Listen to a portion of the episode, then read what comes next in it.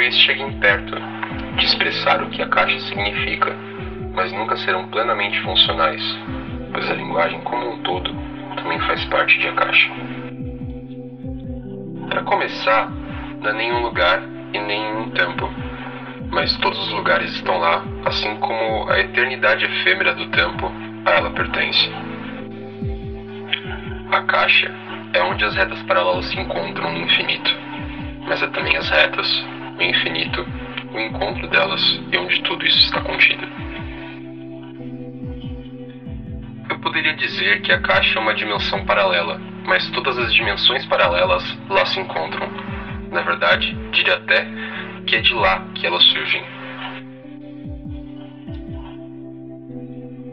Posso dizer que é algo como o plano das ideias, mas, novamente, seria uma definição parcial demais para ser sequer considerado como útil. Nem mesmo conceitos mais abrangentes são suficientes para descrever a caixa, caos, entropia, universo. Tudo isso é pequeno demais perto da imensidão de a caixa, pois tudo nela está contido. E agora, nesse exato momento em que você ouve essas palavras, quero que saiba, mesmo que você não entenda o que elas querem dizer, ou o que você tem a ver com tudo isso, sinta no fundo de seu coração e talvez irá perceber. Você está em a caixa.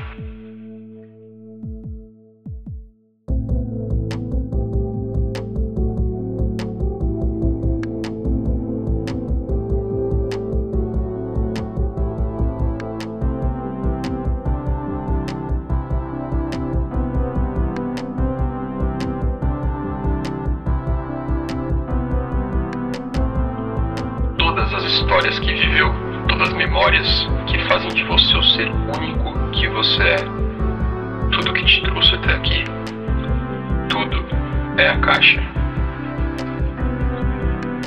Eu poderia ter escolhido várias outras palavras para iniciar o que estou prestes a contar para você aqui, mas nada teria um significado diferente do que o que já tem, pois tudo existe em a caixa. Pois entenda, todos os contos são de caixa, e tudo na vida são histórias, e eu tenho algumas para te contar.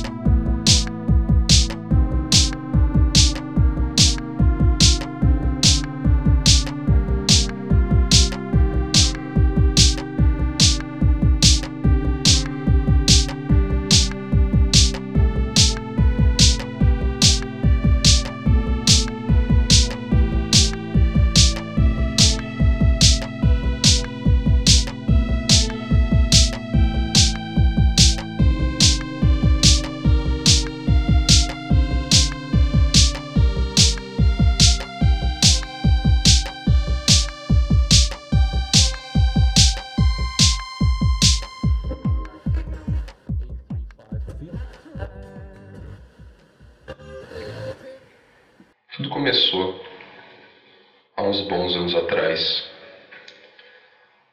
Acho que já vão fazer uns 10 anos, talvez um pouco mais. Eu tava brincando na rua com alguns amigos meus, como de costume. Naquela época era bem comum brincar na rua, assim, bem diferente do que é hoje em dia. E. Eu, eu honestamente não lembro bem dos detalhes, mas eu sei que do nada a gente começou a brincar com a chave de um amigo nosso.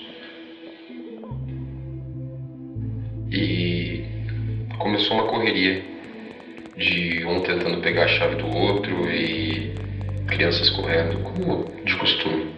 A gente estava na casa de uma vizinha minha, na verdade, da casa dos meus pais, onde eu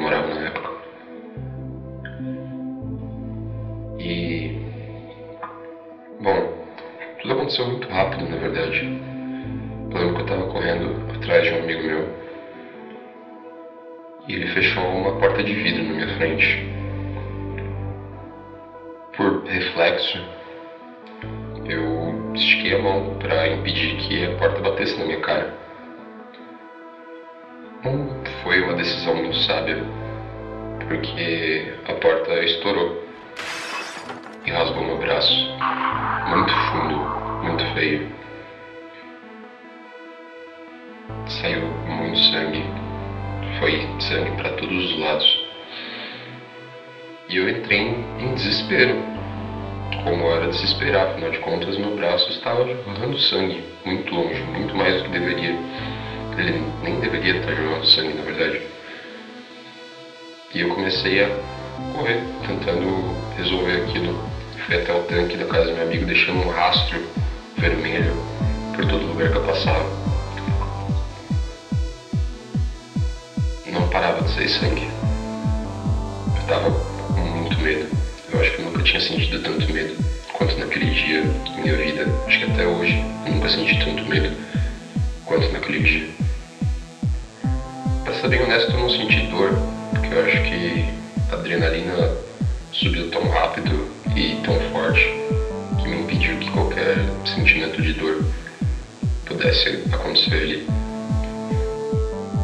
Eu corri para casa dos meus pais, do outro lado da rua, para tentar buscar por ajuda. Naquela época, a casa dos meus pais estava em reforma, então estava uma loucura aquilo. Estava literalmente um canteiro de obras. Meus pais, verdade minha mãe, meu pai não estava lá no momento, ele estava trabalhando. Tentou ligar para emergência para que eu fosse socorrido. Afinal de contas, meu braço estava jorrando sangue. Mas a emergência disse que não atendia esse tipo de caso. A gente estava em desespero, minha mãe estava tentando ligar para a emergência e ninguém queria atender. E eu tava no banheiro dos meus pais, recém-feito, todo branquinho, lindo.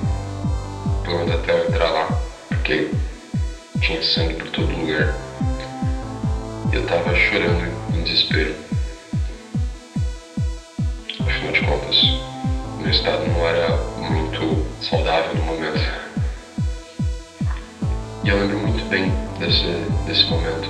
Foi algo que me marcou muito. Porque eu tava chorando, gritando, não sabendo o que fazer.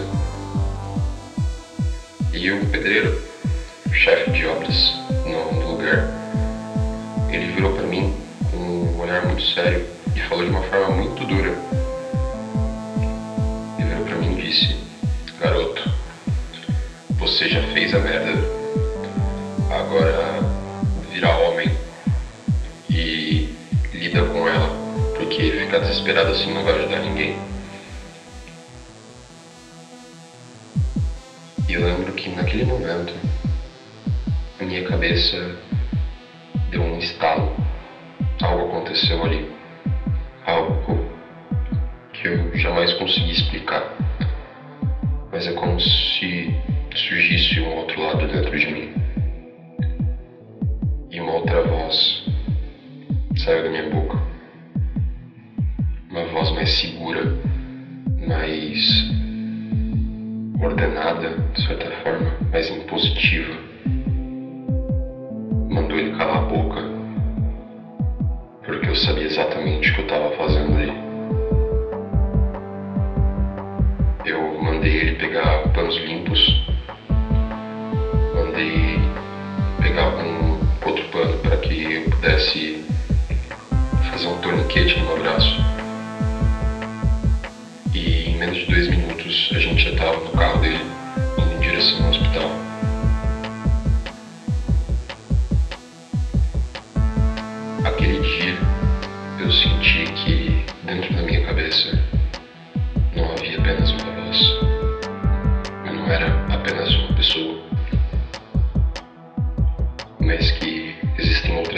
Dentro de mim. Outras coisas diferentes, mas que ainda compõem quem eu realmente sou.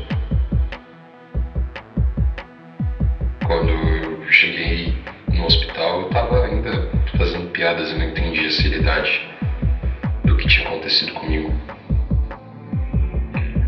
Eu perdi muito sangue naquele dia, muito sangue mesmo.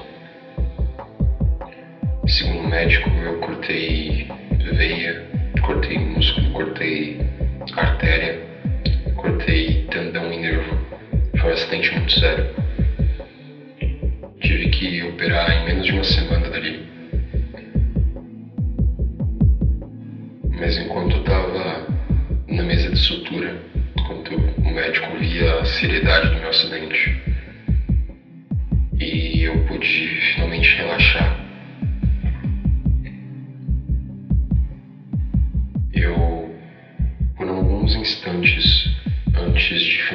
Desmaiar pela perda de sangue, eu juro que eu vi a mim mesmo, mas de uma forma diferente, ali parado, me olhando. E eu lembro até hoje das palavras que ele me disse.